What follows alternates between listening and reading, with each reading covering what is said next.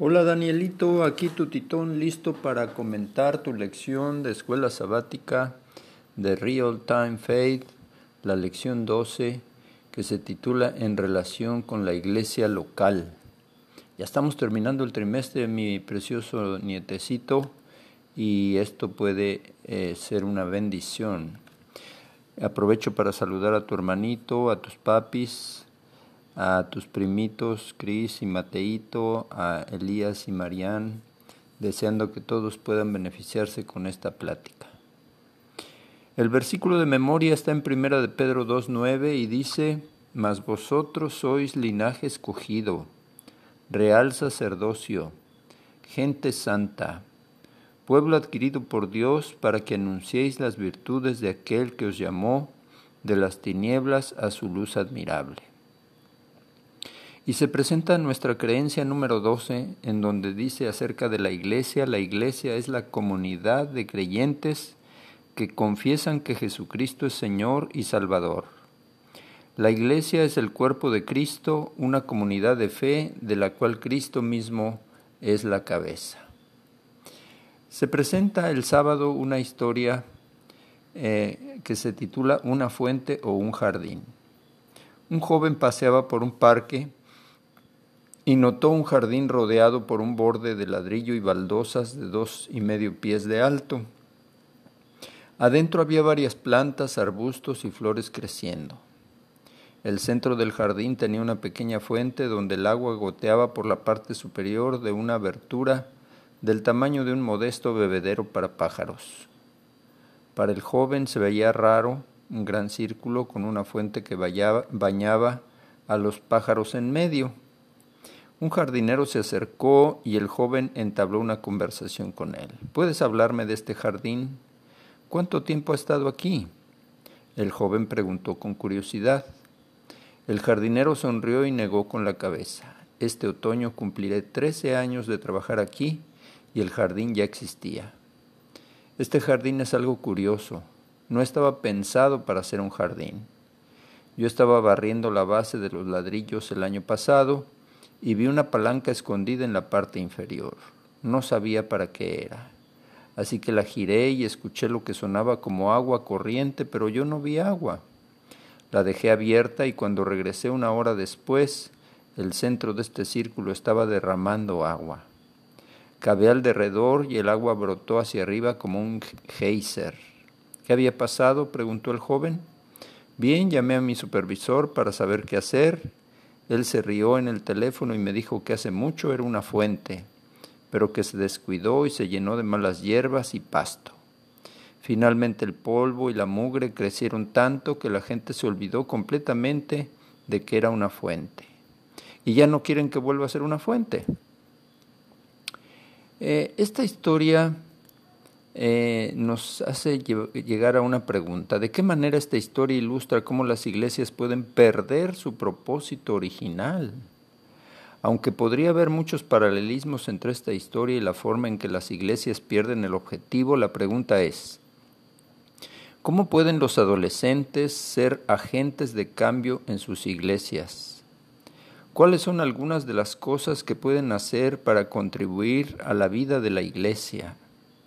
¿Qué dinámicas pueden traer los jóvenes a la iglesia que pueda ayudar al crecimiento de la iglesia? Mi Danielito, mis nietecitos, ustedes jóvenes, adolescentes y niños pueden hacer que la iglesia retome el sentido y pueda avanzar para el cumplimiento de su misión.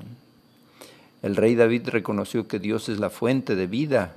En el Salmo 36.9 dice, porque en ti está la fuente de vida y Jesús le dijo a la mujer samaritana en el pozo, todo el que beba de esta agua volverá a tener sed, pero el que beba del agua que yo le daré no volverá a tener sed jamás, sino que dentro de él esa agua se convertirá en un manantial del que brotará vida eterna. ¿Cómo podemos participar en la vida de la iglesia, mi querido Danielito? De manera que otros vengan a conocer nuestra iglesia como una fuente que ofrece abundante agua viva para toda la comunidad.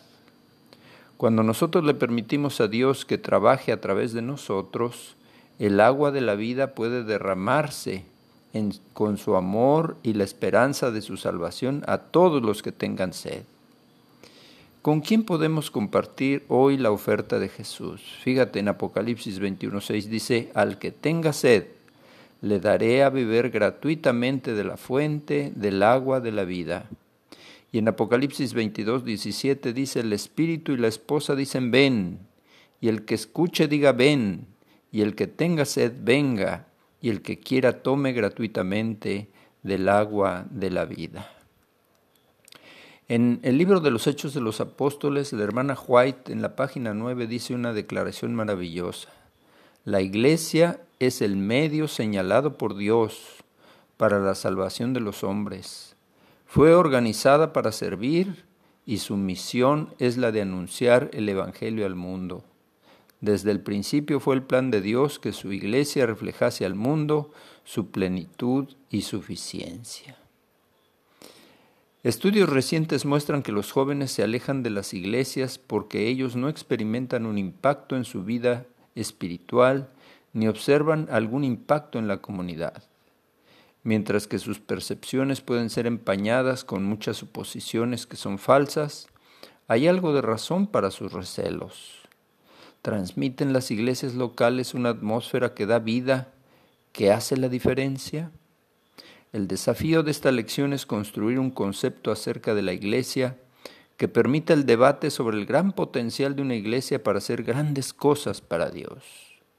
Finalmente, esta lección desafiará a nuestros adolescentes a llegar a ser más responsables por la vida y el ministerio de su Iglesia, llegando a ser parte de la solución como cuando ocurre en el Día Mundial de la Juventud, The Global Youth Day, en donde todos participan a nivel mundial para llevar el mensaje a aquellos que no lo conocen. Si tu iglesia no es amigable, tú vas a ayudar a encontrar la forma de serlo. Si es aburrida, la iglesia tú la puedes transformar en una iglesia vibrante. La iglesia es el instrumento elegido por Dios para esparcir el Evangelio. Los objetivos de esta lección son, número uno, discutiremos el papel de la iglesia para los adolescentes. Dos, explorar lo que la iglesia se supone que debe ser y lo que es hoy. Y tres, descubrir formas de llegar a ser lo que Dios quiere que sea la iglesia. Vamos a hacer una pausa y continuamos en un momento más. Hola mi Danielito querido, aquí tu titón listo para continuar con el estudio de tu lección número 12 de Real Time Faith que tiene que ver con tu relación como adolescente con la iglesia. Eh, me gusta Colosenses 1, 17 y 18 en donde dice que Cristo es la cabeza del cuerpo. Dios es la cabeza de la iglesia y nosotros como miembros de la iglesia debemos reflejar su amor a un mundo perdido y moribundo. Así como el cuerpo está hecho de muchas partes, así la iglesia de Dios está hecha de muchos miembros. Así es que nosotros podemos y debemos eh, vivir nuestra experiencia en la iglesia como parte de un cuerpo, como un organismo del cual formamos una parte, aunque sea pequeña, ¿verdad? Eh, no sé si en tu, en tu repaso de la lección ayer, sábado, te pasaron un folleto en donde dice cómo está funcionando tu iglesia, en donde se estudian algunas eh, categorías de estudio para evaluar a la iglesia. Fíjate, se evalúa primero el tema de la acción. ¿Es tu iglesia, ¿Está tu iglesia ocupada viviendo activamente lo que cree? ¿Está revelando en la práctica los principios de bondad, correcto vivir y verdad? ¿Es tu iglesia una iglesia de acción? Habría que evaluarlo del 1 al 10. Otro rasgo sería el tema de comunidad. ¿Está tu iglesia conectada como una familia? Existe una cálida sensación de camaradería y compañerismo entre sus miembros, ayudándose y animándose para hacer grandes cosas para Dios. Otro rasgo es el rasgo de la transformación. Está la gente creciendo espiritualmente, venciendo malos hábitos, llegando a ser más compasivos, aprendiendo a ser más como Cristo. La transformación tiene que ver con la forma en que Dios nos cambia Son las personas diferentes porque ellos están conociendo a Jesús, porque están estudiando su palabra, porque se dedican a la oración. El cuarto rasgo es el rasgo del servicio. ¿Está en el corazón de la misión de tu iglesia ayudar a otros? Es importante ayudar a llevar las cargas de la humanidad y proclamar el Evangelio de Cristo a los perdidos. ¿Regularmente ayuda tu iglesia a ofrecer un vaso de agua a aquellos que están sedientos? Mi querido Danielito, este es una evaluación muy sincera que podemos hacer de nuestra iglesia. ¿Cuáles son algunas de las principales actividades y programas que una iglesia debería de estar haciendo? ¿Qué palabra debería marcar su reputación para la comunidad? ¿Cómo se sentiría aquí en Texas o el mundo si la iglesia adventista desapareciera? ¿Le extrañaría el mundo? Pues es una buena pregunta, ¿no? Así es que, mi querido Danielito, algunos de los actos más significativos de gracia ocurren porque los creyentes se unen y se ofrecen en servicio abnegado por otros. La iglesia es el instrumento elegido por Dios para mostrar al mundo su carácter de amor. Desde grandes comunidades a pequeñas, era el propósito de Dios que su pueblo viniera juntos a compartir su amor con todos aquellos que entran en contacto.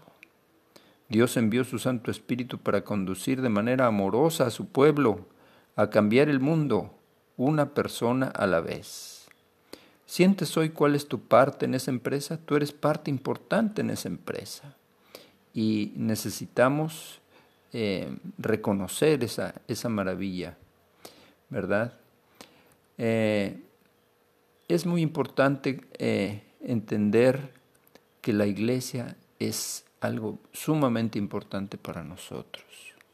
Mientras que la iglesia era un movimiento creciente y organizado con líderes, apóstoles, evangelistas, en el corazón de la vida de la iglesia estaba un hogar, donde la gente se reunía para encontrarse, para orar, para comer, para planear, para cuidar unos a otros. ¿Cómo puede una iglesia ser como un hogar? ¿Cómo podríamos hacer para que nuestra iglesia fuera más cálida con sus miembros? ¿Verdad? Así es que mi querido Danielito, tenemos eh, grandes desafíos en cuanto a mejorar la vida de nuestra iglesia. Así es que fíjate, por ejemplo, me gusta el consejo de Pablo a Timoteo que nos recuerda que la gente joven no solo es espectadora en la iglesia, ellos tienen un papel importante que jugar. De hecho, ellos pueden poner un ejemplo para los miembros mayores de la iglesia. Tú puedes poner un ejemplo para los miembros mayores de la iglesia. Piensen acerca de la clase de ejemplo que tú y tus amigos pueden poner para los adultos de tu iglesia.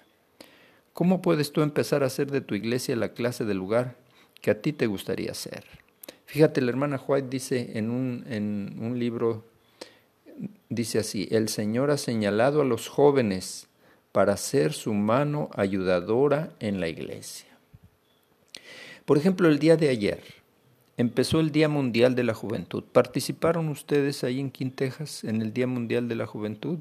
Es difícil por el asunto de la pandemia, pero se pueden hacer muchas cosas de manera virtual. Por ejemplo, yo repartí el libro del año, el libro misionero del año, eh, virtualmente a todos mis contactos. Y esa es una labor que se puede hacer, ¿verdad?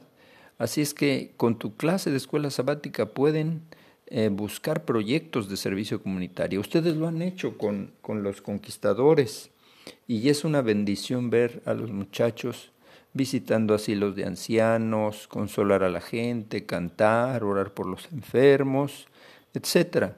Una maravilla, yo te he visto, yo he visto fotos de, tus, de tu actividad eh, misionera con los conquistadores. Así es que mi querido Danielito, pues tenemos grandes cosas por hacer para eh, gloria de nuestro Dios eh, en nuestra iglesia. Terminemos con una oración, mi Dani. Padre bueno, gracias Señor porque en nuestra iglesia han encontrado refugio nuestros hijos y nuestros nietos y allí encuentra sentido nuestra vida. Ayúdanos a participar en su misión y aportar los dones y talentos que tú nos has dado para completar la tarea de llevar las buenas nuevas a un mundo que perece en esta generación. Ayúdanos a ser responsables por la vida y el ministerio de su iglesia, llegando a ser parte de la solución de los problemas y limitaciones que tiene. Ayúdanos a hacer de nuestra iglesia una iglesia de acción, una iglesia que vive lo que cree. Una iglesia de comunidad, un organismo viviente cuyos miembros trabajan juntos para Jesús. Un lugar de transformación y de crecimiento, un lugar de servicio. Bendice a mi Dani y a mis nietos y a todos los adolescentes de la iglesia para que pongan hoy y siempre sus talentos a tu servicio y que puedan extender tu reino y acelerar tu próxima venida. Que así sea, mi Dani, te mando un beso y un abrazo. Hasta la próxima.